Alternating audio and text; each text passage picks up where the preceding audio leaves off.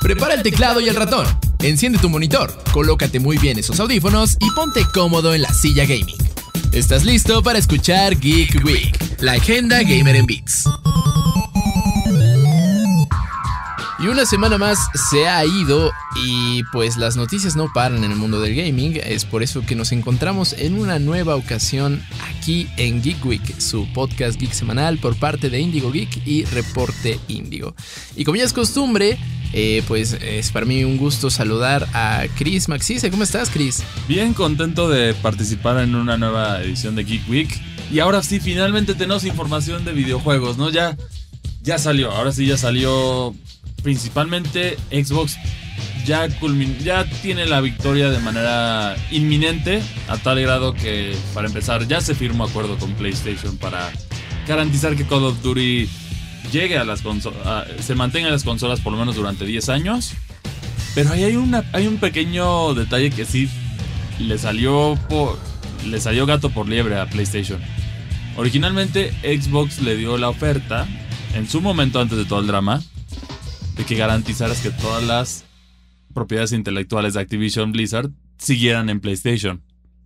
Ahora solo, solo, es Call, of Duty. Entonces, eso te, limita cuál es el futuro de Crash Bandicoot, de Spyro. Justo eso, ¿no? Creo que Diablo, de todas las franquicias grandes de Activision Blizzard que no son Call of Duty, que prácticamente el drama fue alrededor de Call of Duty porque es la que más genera dinero. Eso es una realidad.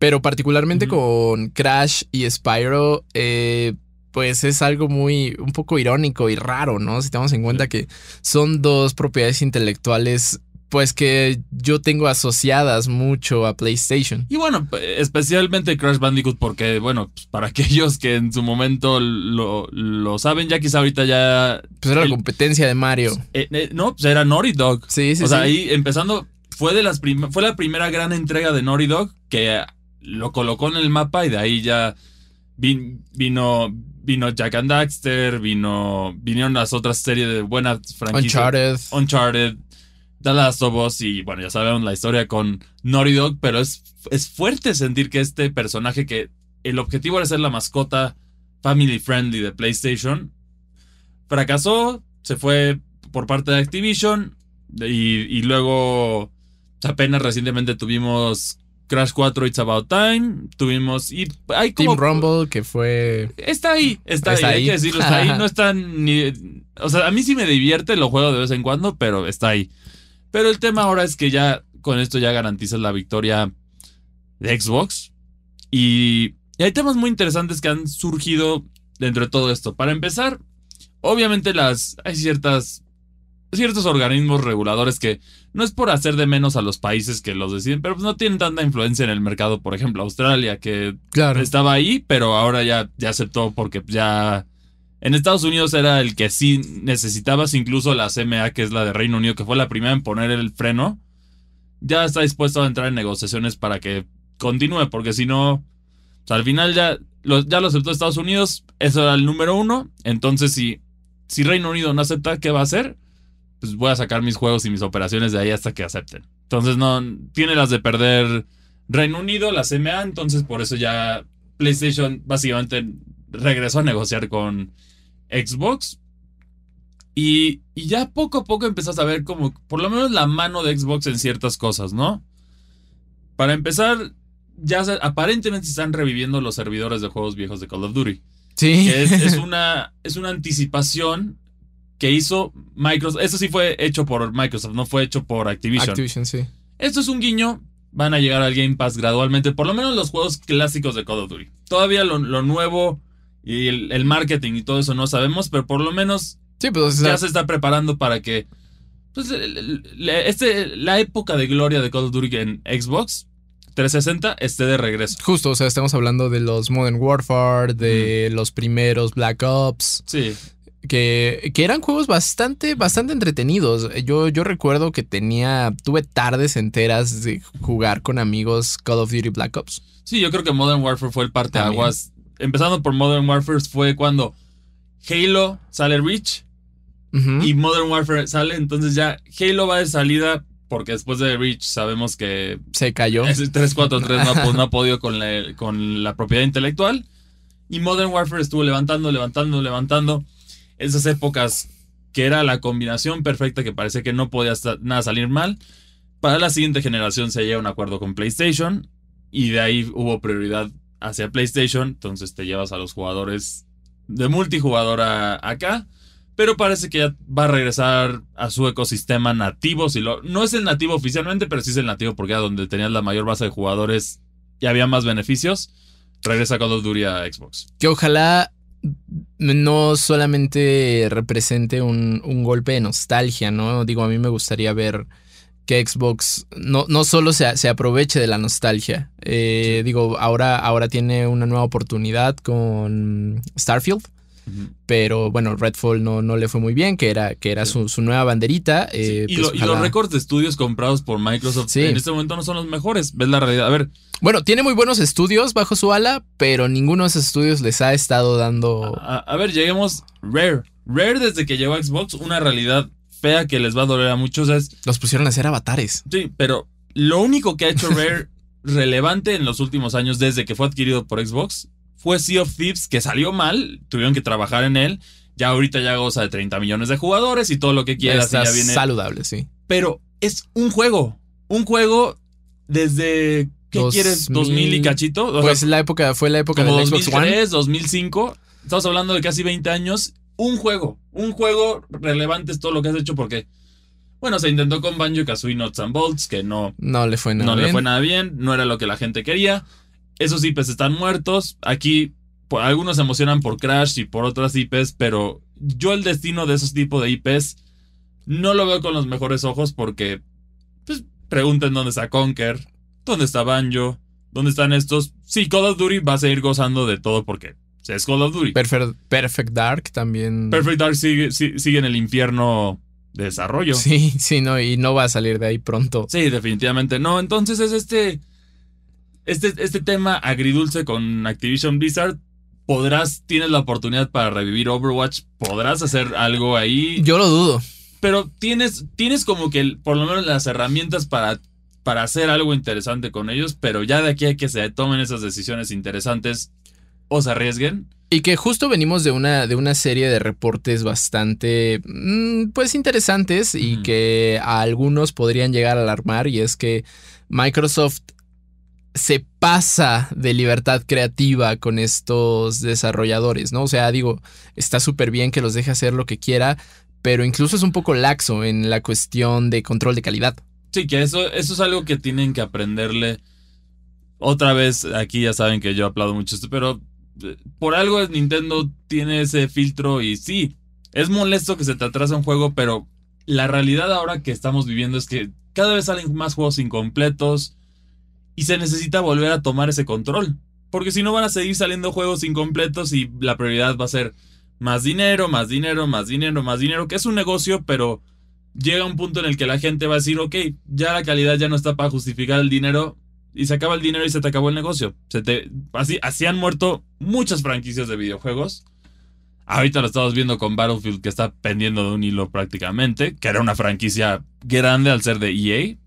Y hay muchas otras que también están en esta situación, entonces es saber manejar bien estas franquicias, pero también tener el control. Sí tienes que tener el control porque hay, hay mucho riesgo de lo, de lo que puede pasar. No, soy, no estoy siendo pesimista, a mi parecer si Call of Duty llega al Game Pass, eso puede ser una propuesta genial para los fanáticos de Xbox. Finalmente se va a justificar comprar la consola más cara del mercado para poder pues sacarle jugo, ¿no? sacarle jugo a Call of Duty, que prácticamente es lo que más se juega en ese tipo de consolas. Xbox es multijugador y entonces, por ende, es de los juegos comunes, que es lo que decimos.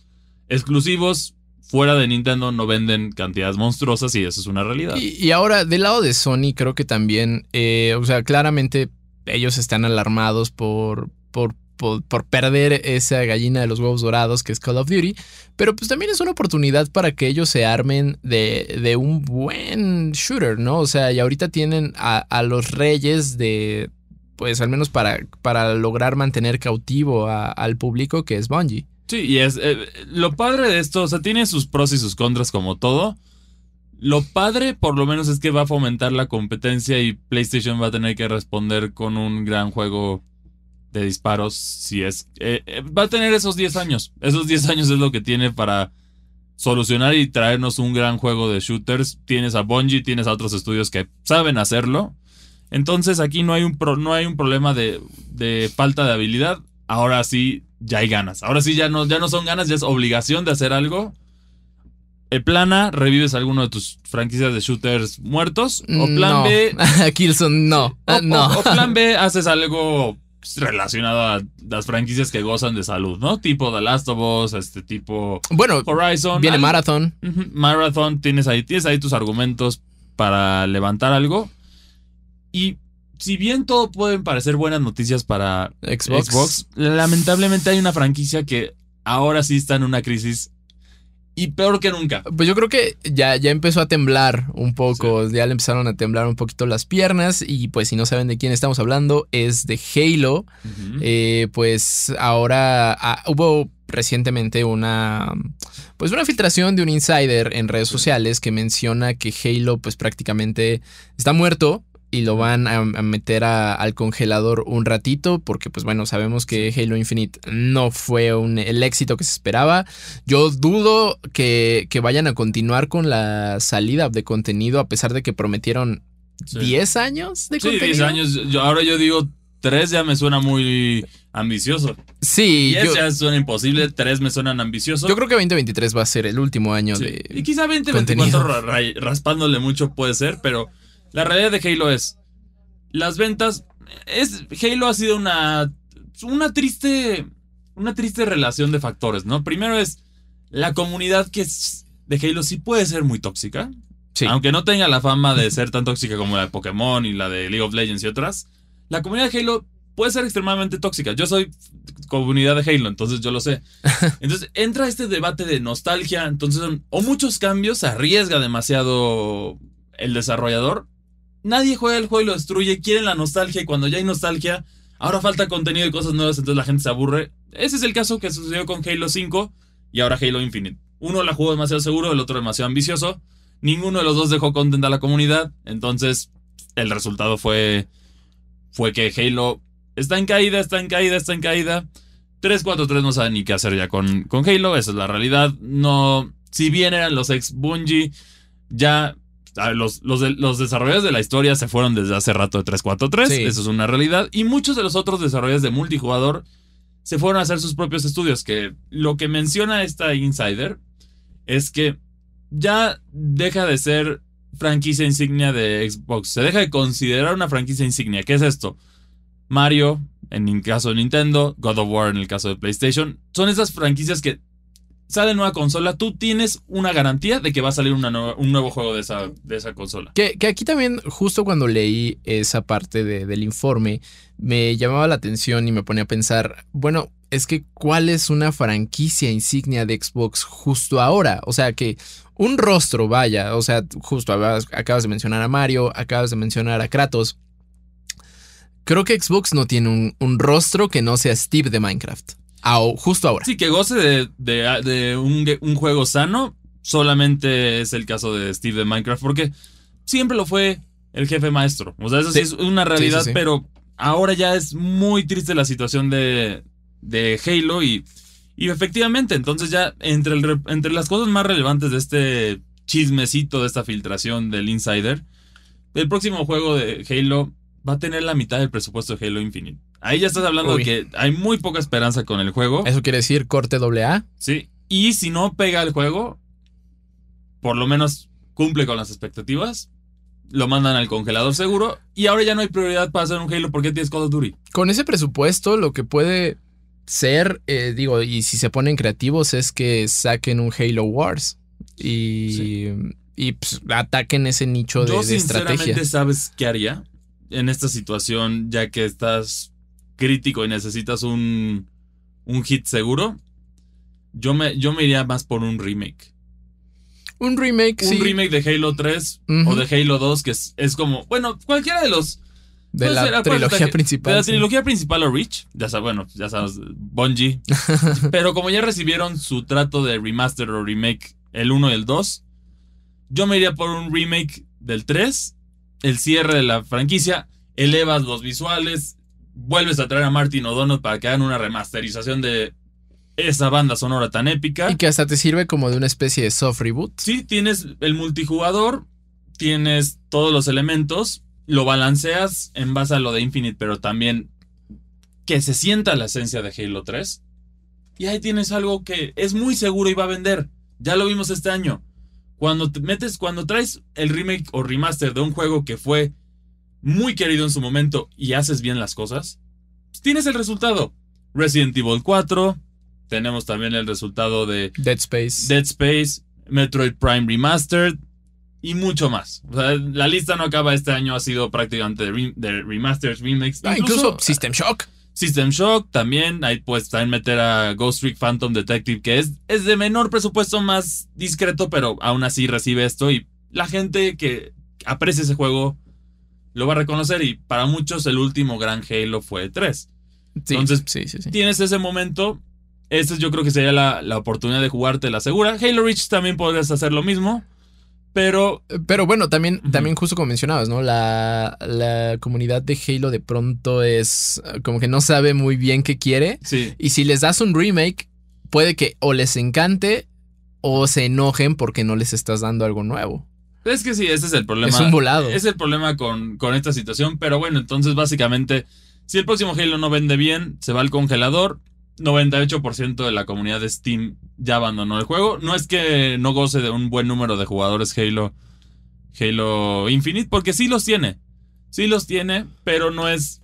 Ya, eh, por lo menos en PC ya está. Ya es mucho menos. Y por eso no, no puedes quitar el crossplay. Que el crossplay trae gente que hackea porque nunca se, nunca se hicieron bien los filtros. O sea, hay muchos detalles que se tienen que arreglar con Halo Infinite. La, campaña se quedó a medias, a mi parecer, como que hubo estos misterios que nunca resolvieron. Sí, ya no sacaron expansión para la campaña. Sí, y también el, el tema de, de Atriox, que era tu villano. Ya lo tenías construido y lo mataste. Lo mataste fuera de. Bueno, spoilers, pero bueno, en la percepción cuando ah, es un juego del 2020, ya, ya lo vieron. Bueno, en teoría no interactúas con Atriox, que es este villano que, a ver, te, te lo pintan como el villano. Sí, sí, A ver, fue el primero en rebelarse ante el Covenant. Logró, el Covenant no lo pudo contener. Y a la humanidad con los Spartans y todo, estuvieron a nada de destruirlos. O sea, prácticamente Halo 3 fue un churrazo de la suerte de Master Chief, que siempre la tuvo, y se salvó la humanidad estos no pudieron, entonces era una amenaza incluso mucho más grande que el Covenant. Y nunca se les dio esa, esa parte en los videojuegos. Sí, esa importancia.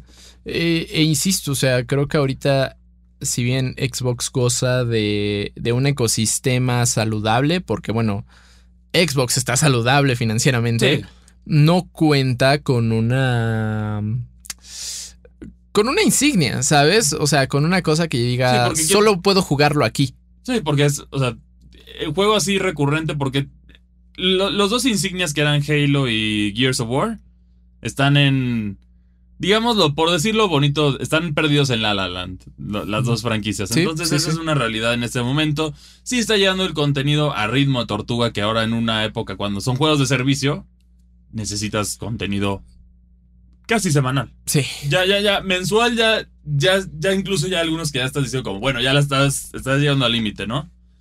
Pero sí, ya ahora es prácticamente semanal y, y ya, no, ya no sirve este modelo de juegos de servicio de que en seis meses te voy a traer una nueva, una nueva temporada. La gente ya no, quiere eso. No puedes esperar seis meses por más contenido. Y bueno, y hablando justo de juegos de servicio. Uy. Teníamos a Capcom que parecía que nada le podía salir mal este año. Grandes entregas Resident Evil 4, Street Fighter 6. Pues muchos, muchos lo planteaban como el, el eh, revival de Capcom, ¿no? el gran regreso de Capcom con Street Fighter, con Resident Evil. Pero finalmente conocemos su primer tropiezo, um. que se llama Exoprimal. Aquí les dejamos la reseña del juego.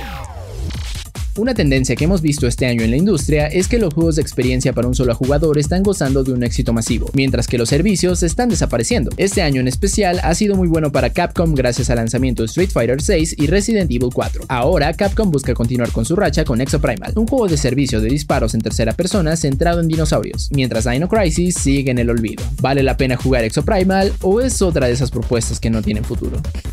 ¿Por qué del multijugador? 2043. Han pasado tres años desde que algunas irregularidades en el tiempo y espacio hicieron que prácticamente llovieran dinosaurios en la isla de Vikitu. Nuestro protagonista, conocido como Ace, es el empleado de una empresa de seguridad especializada por sus exotrajes titulares. En una revisión rutinaria surgió una nueva irregularidad, pero esta vez fue la inteligencia artificial conocida como Leviathan quien la provocó. Esta IA transporta a los mejores combatientes al día en que los dinosaurios aparecieron en la isla y los hace competir. El ganador sobrevive mientras que el perdedor es descuartizado. El objetivo de la IA es recolectar datos para crear mejores exotrajes. La premisa básicamente funciona como una explicación para el multijugador en línea. A lo largo de tu experiencia irás desbloqueando información que te ayudará a descubrir propuestas a preguntas como por qué la IA eligió el día de los dinosaurios, por qué Leviatán tiene la capacidad de traer dinosaurios, entre otras cosas. En general, la historia solo ayuda a darle sentido al ser del juego, pero no logra capturarte. Solo se debe ver como una recompensa extra por jugar varios partidos. Combate Jurásico.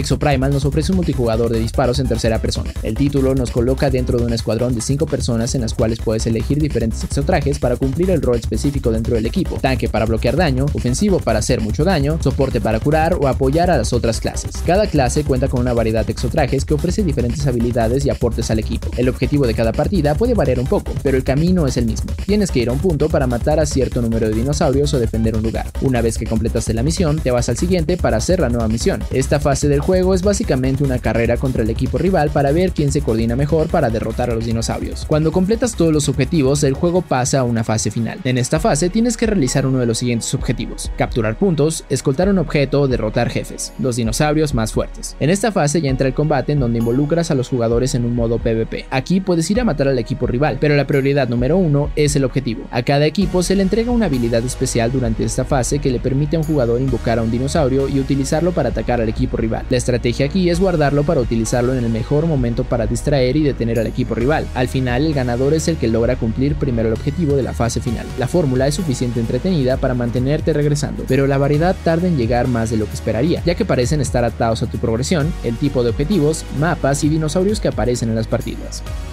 Mismos problemas.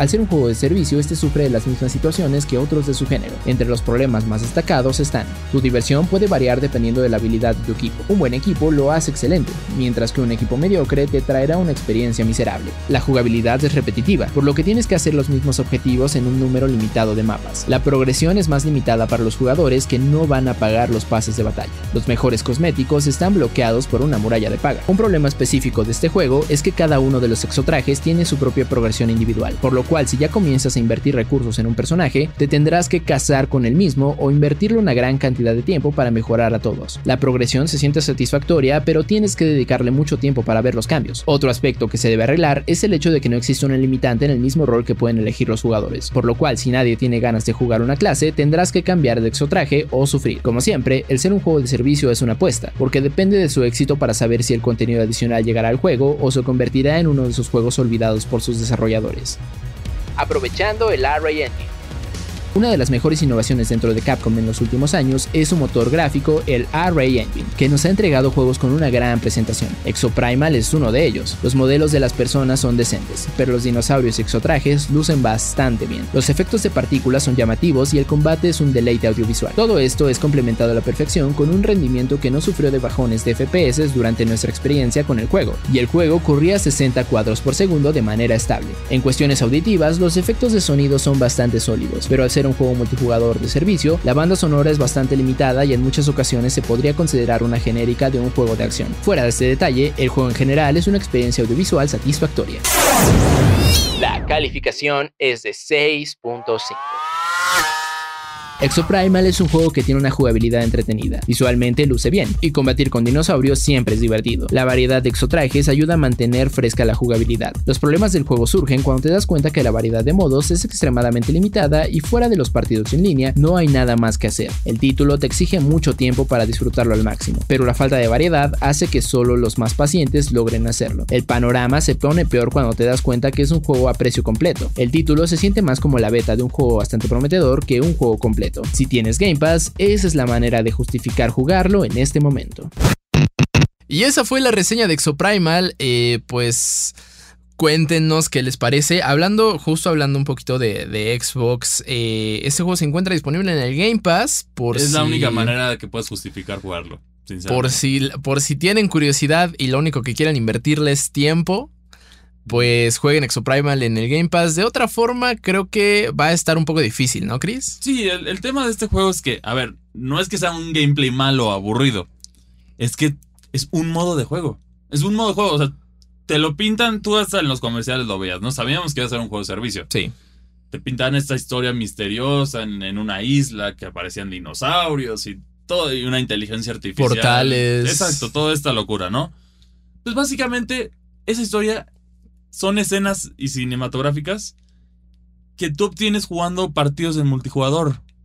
O sea. O sea, no hay una campaña, simplemente es. Ah, ok, ya jugaste 10 partidos, aquí está el nuevo misterio y así vas resolviendo las preguntas del juego. Ni siquiera como un, un, tutorial glorificado tiene campaña, nada. No, no, no, simplemente. O sea, el tutorial consiste en lo siguiente: te recluta la, la empresa que hace los, los exotrajes y ya te están viendo tu, tu resumen y y básicamente ahí tú haces a tu personaje, te dicen, ah, ok, con esto disparas, con esto y ya brincas a la batalla, ya es tu primer partida en línea. Ok. Y ya, de ahí salen estas, bueno, sale una escena que te dicen que han pasado tres años desde el desastre de los dinosaurios, pero se acaba de abrir el portal y tu personaje, tu protagonista, se teletransporta, es decir, que una inteligencia artificial los está llevando al mismo día donde aparecieron los dinosaurios para que compitan y, y jueguen las personas. Y con eso mejorar los exotrajes. Ese es el objetivo. O sea, no, no hay una historia, o sea, no es una narrativa así compleja que digamos, simplemente es, te están mandando ahí, ¿por qué? Por esto, y los perdedores son devorados por dinosaurios, los que juegan bien los preservan, aunque pierdan, y los que juegan y los que, los que ganan, pues sí, siguen en el paso para mejorar los exotrajes. Entonces, o sea, de pronto se siente como un juego en early access, ¿no? Exacto, es lo que yo digo. A ver, si, esto fuera una beta, diría, wow. Se ve bueno. Se ve bueno, promete muchísimo. Pero el problema es que ya estamos hablando de un juego de 59.99, es decir, precio completo. Que sí le hace falta esto. Como un escenario alterno que te aseguro que este juego hubiera sido de calificación un 8 o 9. Hazlo free to play. No, no, no, no, no. Bueno, free to play podría ser una, una alternativa, pero le hace falta el contenido multijugador. ¿Qué tal si a Exoprimal le cambiamos el nombre y le ponemos Dino Crisis, hacemos una campaña de Dino Crisis, sea un remake o algo, y poneslo en multijugador. Ahí ya tienes dos cosas que estarían geniales y nadie se estaría Ah, claro. O sea, es una solución muy sencilla. Usas el RE Engine que se utiliza y se ve el juego grandioso. Tienes dinosaurios, tienes una franquicia no del estatus de Resident Evil, pero bastante querida. Que podrías haberle dado un revival aprovechando los dinosaurios y la temática y ahí tienes tu campaña. Está un poco raro porque, digo, si bien, justo como lo mencionabas, Dino Crisis no, no goza de pues la fama y el cariño que, tuvo Resident Evil a lo largo de todos los años. es el momento de, los remakes. Pues justo, uh, y, creo que eh, traerlo de regreso sería, sería una buena opción y atacar pues estos corazones nostálgicos, ¿no? Sí. Y que también creo que la temática de dinosaurios casi no se toca en videojuegos. No, está padre porque puedes controlar, o sea, hay diferentes elementos que puedes hacer en el juego. Por ejemplo, yo lo comparo mucho con Overwatch, ¿no? Porque es, es, un juego de, es un hero shooter. Ok. Nada más que en tercera persona en lugar de primera persona, pero aquí los, los personajes, bueno, los, los, trajes tienen diferentes habilidades. Tienes a tus, a tus soportes, tienes a tus tanques, tienes a tus ofensivos. Y aquí el problema es que los objetivos son muy limitados. Tienes un número limitado de mapas y tienes también un número limitado de objetivos. Es matar a X cantidad de dinosaurios más rápido que el otro. Así procedes a la siguiente zona en la que tienes que o matar más dinosaurios o proteger un punto. Y así te vas, ¿no? Te vas una carrerita y luego ya, después de cumplir esos objetivos, ya a la fase final del juego que puede ser o, o llevar un payload, que ya hemos visto ese concepto en Overwatch y en otros juegos. Claro. O también tienes King of the Hill o Capture the Points. Tienes ese tipo de conceptos que ya hemos visto, pero el problema es que no hay manera de controlar cuál sale. Entonces te pueden tocar repetidos muchos. Y la fórmula es la misma y no tienes estas alternativas. Por ejemplo, en Overwatch, ¿qué alternativas tienes? Tienes el single player. Si quieres jugar, o sea, si quieres jugar en línea, puedes jugar tú solito con tu personaje para practicarlo sin, arriesgar esto. Tienes el quick play y tienes, tienes lo demás. Aquí no hay un modo rankeado como tal. Todos son partidos, son mismos partidos. Entonces. y, no hay una incentiva para jugar o para ganar. No hay. Y el juego se prestaba mucho para tener una, una modalidad asimétrica, ¿no? También. O a ver, le pones un modo tipo Horde. claro. De Gears of War o tipo Firefight de Halo. De Halo. Ahí tienes algo especial. También tienes, lo, tienes suficientes dinosaurios para variarle. Y no tan esta parte, la parte que puedes controlar en ciertos puntos del partido. Te dan como que un te dan un acceso a un control de dinosaurio, ¿no? Ok. Entonces tú lo, agarras y ahí lo puedes guardar y ya justo cuando se te antoje lo, lo, sueltas para destruir a tu, a tu rival. Que la estrategia es básicamente esperarte cuando están todos en un, en un área más limitada. Ahí es cuando sacas el dinosaurio y haces caos para que tu equipo no sufra de ese jugador que le falta y se vaya adelantando y tú sacarle el mayor provecho de los dinosaurios. ¿Por qué no se recomienda usarlo instantáneamente? Porque generalmente como es ahorita en el juego es al, que va perdiendo, aunque sea por poquito, le dan el dinosaurio primero. Usa el dinosaurio y a lo mejor vuelve a tomar ventaja. Entonces tú mientras, mientras estés cerca, te guardas el dinosaurio para un punto crítico, lo usas y ya... De aquí que matan al dinosaurio ya te adelantaste suficiente. Y, regresamos un poquito a algo que, ya platicábamos episodios atrás. Eh, y es que están lanzando juegos que pareciera que, que todavía les falta tiempo de desarrollo, ¿no? Sí, o, de precio completo de servicio. Es que este juego es un juego de servicio a precio completo que no tiene modos. Overwatch, eh, regresándonos, Overwatch mínimo en su lanzamiento sí tenía tres o cuatro modos diferentes. Tenías arcade, tenías el, el que jugaba solito y tenías quick play y ranked. Ah, que, y que bueno, arcade tenía sus respectivos modificadores, ¿no? Sí, aquí no hay nada de eso. Aquí no hay nada de eso. el problema es, la primera vez que los juegas, los partidos son emocionantes cuando sale por primera vez algo en específico. Pero después ya son los mismos jefes de dinosaurios, los mismos, las mismas especies, se repiten muchas especies y los objetivos son los mismos. Es derrotar a 100 Velociraptor, derrotar a 6 pterodáctilos, derrotar a estos. Es, eh, así como que se frena el juego y, y básicamente también como no hay estas limitantes de un juego de servicio de equipos. Sí. Que ¿qué detiene que todos decían usar de daño y pues la experiencia se arruine? Sí, ¿sabes? Todo eso, yo por eso digo, me he especializado ahorita en healers para mantener vivo al equipo ya con un tanque. Nadie quiere ser healer en los juegos. Y sí, sí, hace falta un role queue. Pero es divertido. Por ejemplo, hay, healers, a mi parecer. Lucio es extremadamente divertido. En Overwatch, sí. En Overwatch es mi healer favorito. yo diría que es de los tres mejores personajes de diversión. Ok, Lucio. Porque, tienes este, este, sentido que puedes sostener un punto siendo molesto, siendo curando, eres productivo y también puedes ir a echar peleita contra uno que otro, que es un, personaje balanceado. Por ejemplo, Mercy sí es extremadamente aburrido, lo único que haces es... Clic. Estás pegado y estás, eres como un... Clic izquierdo, clic derecho. clic izquierdo, clic Una sanguijuela de algún personaje, ¿no? Sí, una sanguijuela de un personaje nada más que lo estás curando todo el tiempo. Eso no es divertido. Ah, bueno, y Lucio es un peligro en Ilios. Sí, claro. mapa de hay, pistas, entonces es balancear esos personajes y sí, también ahorita se siente. Ya se siente una diferente meta. Ya hay personajes que sí son muy buenos. Ya hay personajes que les falta y hay otros que de plano no recomiendas usar. Y, regresando un poquito a su Primal, sí siento que, que, es de esos juegos que les faltó tiempo. Y no, no solo de desarrollo, Considero que de marketing. Eh, yo la primera vez que supe de Exoprimal, si no mal recuerdo, fue en los Game Awards. Sí. O sea, ¿eso fue diciembre? Sí, pero el problema es que ya, ya vimos por qué no, no le metieron tanto marketing. Porque si no tienes algo, si hubieras tenido una campaña robusta y el multijugador, es otra historia tiene con un concepto interesante. ¿Por qué aparecen estos dinosaurios de la nada? Porque hay un bucle de tiempo y en esta isla en específico hay una, y, luego la inteligencia artificial que trae los exoprimals de diferentes universos a esa misma isla, a ese mismo momento para que cacen dinosaurios y, mejorarlo. Puede ser una narrativa interesante de, de, inteligencias artificiales. Ya lo vimos con Misión Imposible recientemente, ya lo vimos con otros que hay temas ahí. Y, y justo eso, creo que, creo que este tropiezo va a hacer que Capcom clave otro, otro remache a la tumba de, de Dino Crisis, ¿no? O sea, porque ¿qué va a ser? ¿Cuál va a ser la lectura de Capcom? Ah, la gente ya no está interesada en los dinosaurios. Bueno.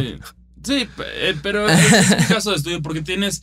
Ahorita Capcom lo que le ha brillado, esperemos que lo tomen a buenas, lo que le ha brillado son experiencias completas para un solo jugador. Pueden tener multijugador, pero son experiencias completas para jugar tú en tu casa. Sí, totalmente. Eh, Street Fighter incluso sí tiene el aspecto competitivo en línea eso, pero a ver, el core de Street Fighter es te traes a tus amigos a la casa y vamos a jugar, vas a echar unas retitas. Ese es el core de Street Fighter. Igual, el core de Resident Evil ya tienes la experiencia completa ahí. Entonces, no. O sea, ya tienes uno. La gente lo que hace cuando termina Resident Evil 4 es volver a, ahora lo voy a pasar más rápido o ya tengo finalmente el lanzagranadas infinito y ahora puedo abusar de todos los monstruos que me traumaron a lo largo de mi experiencia. Puedo destruir el juego, básicamente. No, no, los, los, secretos que tienen los juegos. Por ejemplo, a ver, la primera escena, que eso a mí me parece impresionante que lo respetaron del juego original. Tú si tienes el, el sniper, en la segunda vez que juegas Resident Evil 4, puedes alcanzar a dispararle a la campana de la iglesia. Ah, claro. Que está a lo lejos y ya se acaba la, el, tutorial, bueno, la escena de introducción que es demasiado brutal para hacer un tutorial, pero, pero te lo avientan. Sí, se acaba el, Riot, la, sí. el zafarrancho que todos, hay los, todos los, los, ganados. Entonces son esos.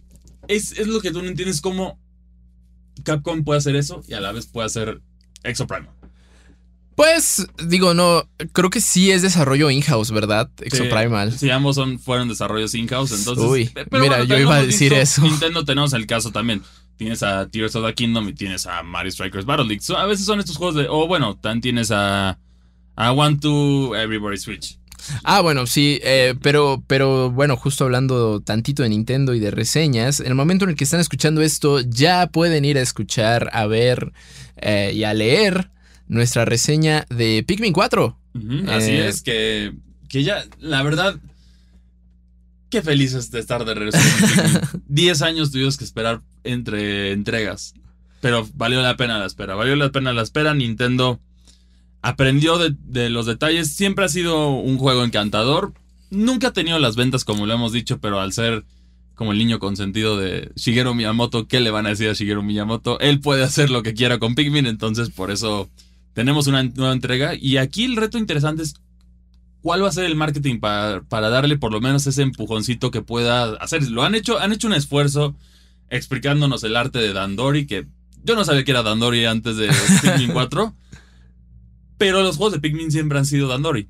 Porque es básicamente el arte de... Organizarte. Sí, organizarte y administrar tareas para hacerlo más efectivo. Solo en Japón. Solo en Japón hacen un videojuego de eso, que, son plantitas, ¿no? Pero, pero sí hemos visto muy poco... Digo, no, no se vio el esfuerzo que se tuvo, por ejemplo, con Lane of Zelda Tears of the Kingdom. Por el tamaño, pero por lo menos aquí, a comparación de otras entregas de Pikmin, sí se ha visto un esfuerzo más importante. Por lo menos ya explicaron eso, te enseñaron los tipos de Pikmin. También ya han sacado Nintendo en sus redes sociales muchos videos de ¿qué puedes hacer con los Pikmin? ¿Cómo funciona los peligros? ¿Sigues viendo a los Pikmin azul siendo, abusados? Siento, no siento entiendo por qué siguen haciendo eso. siento que no han explotado la imagen de Wachi. Es muy bonito. Sí, y, no, y es un compañero genial, a mi parecer. Sí, le dio ese. En lugar de tener dos capitanes, Oachi puede funcionar como un segundo capitán, pero a la vez como. como un.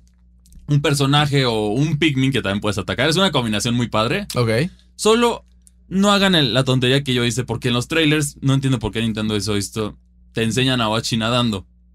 Oh. Entonces yo la primera vez que ya tenía Wachi dije, ok, pues ya puedo hacerlo en los trailers, entonces ya puedo atravesar este cuerpo de agua. Me caí y hubo extinción de picnics, ¿no? Entonces sí fue como de, ¿es en serio? Pero bueno, troleada, troleada de Nintendo, supongo. Pero este juego ha evolucionado mucho en muchos sentidos, la franquicia. Sí puede sentirse más fácil que otros porque ahora tienes... Es algo opcional, pero ahí vas a tener la tentación siempre de que si haces un error grave, puedes retroceder un minuto o retroceder tiempo. Que está padre porque así puedes practicar para speedruns y optimizar tu tiempo. Yo así es como lo, lo aplicaría. Este, si ya hiciste un error, pues aprendes del error y ya lo sufres. Pero si quieres optimizar el juego, esto te sirve para aprender la ruta óptima y eso que al final es completar el arte de Dandori. Sí, claro. Y yo creo que el, por ahí ya habíamos visto que iba a haber un peluche de Oachi en las tiendas de Nintendo que va a vender como pan caliente seguramente. Es que está muy bonito. Está muy bonito y espero que, nos mande uno Nintendo. Estaría genial. Ah, sí que es, ya lo, es lo único que pediría. Es lo único que pediría un Oachi porque sí es, sí es un personaje muy carismático. Siento que a Pikmin le faltaba ese personaje tierno, carismático. Esa es de las pocas cosas que yo siento que le faltaba a la franquicia. Porque los Pikmin son tiernos, pero Tienen un, rostro raro. Sí, pero un perrito, al final es un perrito, aunque sea un perrito extraterrestre, va a ser un perrito y, y es, es encantador el juego, muy lleno de, es muy robusto el contenido en comparación a Pikmin 1 que lo terminas en dos horas. Aquí estamos hablando de unas veintitantas horas y te, de verdad le das, quieres completas todo y completas todo, la piclopedia, los, los, los secretos que hay, porque hay varios secretos que lamentablemente en ese momento todavía no les puedo contar esos secretos, pero a partir del estreno ya los podrán ver en, en nuestro sitio, en nuestro canal de YouTube de Pikmin 4. Pero sí es una gran entrega. O sea, yo la verdad sí estoy muy contento con el trato que ha sido Pikmin, que han ido mejorando, han ido escuchando críticas y se, y se tiene una experiencia que es accesible y también tiene la parte de optimización que a los fanáticos más hardcore de Pikmin les gusta. Entonces siento que es el balance perfecto. Puedes entrar en este juego de Pikmin sin importar los demás. Yo todavía sigo sintiendo que Pikmin 3 es muy buena introducción, en especial el Deluxe en su momento que salió para Nintendo Switch, pero Pikmin 4 sin problemas puedes entrar si no has jugado los demás. Y que por cierto, creo que Pikmin 3 es el único juego de la Wii U que realmente aprovechó la tableta. Sí, de acuerdo, la pantalla, la pantalla específicamente para Pikmin era muy bueno para optimizar las tareas. Que esto no lo pueden replicar tampoco en Pikmin. Yo creo que por eso fue la reducción de capitanes. Y, sí. Y, y tienes eso y también tienes ahí, como vieron en la reseña, sí hay mucho de qué hablar con Pikmin 4. Que es, es, un, es un digno sucesor y esperemos que a este sí le vaya mejor en ventas. Y que ya no tarden tanto en hacer uno nuevo. Sí, porque Pikmin 5 2000, 2033 no, no, no jalo, la verdad. pues ya lo saben, vayan a ver todo este contenido que tenemos preparados para ustedes de Pikmin 4 en los canales de Indigo Geek MX, eh, pues en donde poco a poco vamos a, ir liberando todo esto que a ustedes les interesa. Eh, y, si, y si algo de Pikmin 4 les llamó la atención, pero no lo han jugado, pues vayan a verlo también para. porque seguramente les va a gustar. Sí, está muy divertido y también si tienen alguna duda o alguna guía o alguna preocupación del juego, también me pueden preguntar porque lo, lo exprimí todo. Chris agotó ese juego. Sí, sí, lo agoté. Me duró más, eso sí, duró, duró menos tiempo que Tears of the Kingdom por el tamaño, pero sí lo exprimí todo. Porque Tears of aquí no me es imposible exprimirlo para el, para el lapso que nos dan. Bueno, esto es, y creo, y creo que a la fecha hay gente que sigue descubriendo cosas. Pero bueno, eso fue todo por hoy en este episodio de Geek Week. Eh, por favor, no se olviden de seguirnos en todas las redes sociales como arroba reporte Indigo e Indigo Geek MX.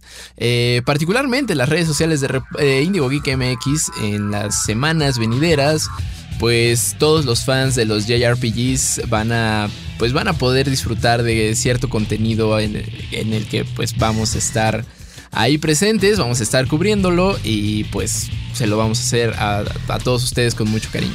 Muchísimas gracias por acompañarnos. Chris, ¿en dónde te escuchan? Te leen, te escriben. Ah, bueno, a mí me pueden Seguramente me van a ver haciendo un par de streams de Pikmin en, Indigo Geek y también otra, una que otra, otro tema ahí. Pero a mí me pueden escribir en Twitter como arroba ChristianMAC62. Ahí pregúntenme todo de Pikmin. Yo seré su gurú durante esta aventura. ¿Y a ti, Neri, dónde pueden encontrar? A mí me encuentran en Twitter como arroba bits eh, pues ahí estamos cotorreando. Muchísimas gracias por seguirnos. También no se olviden de eh, pues el próximo sábado a mediodía escuchar un nuevo episodio de Default en donde también vamos a estar ahondando un poquito más de Pikmin y muchas cosas más. Muchas gracias por acompañarnos, nosotros nos escuchamos en una próxima ocasión. Nos vemos. Escuchaste Geek Week, una producción de Reporte Índigo.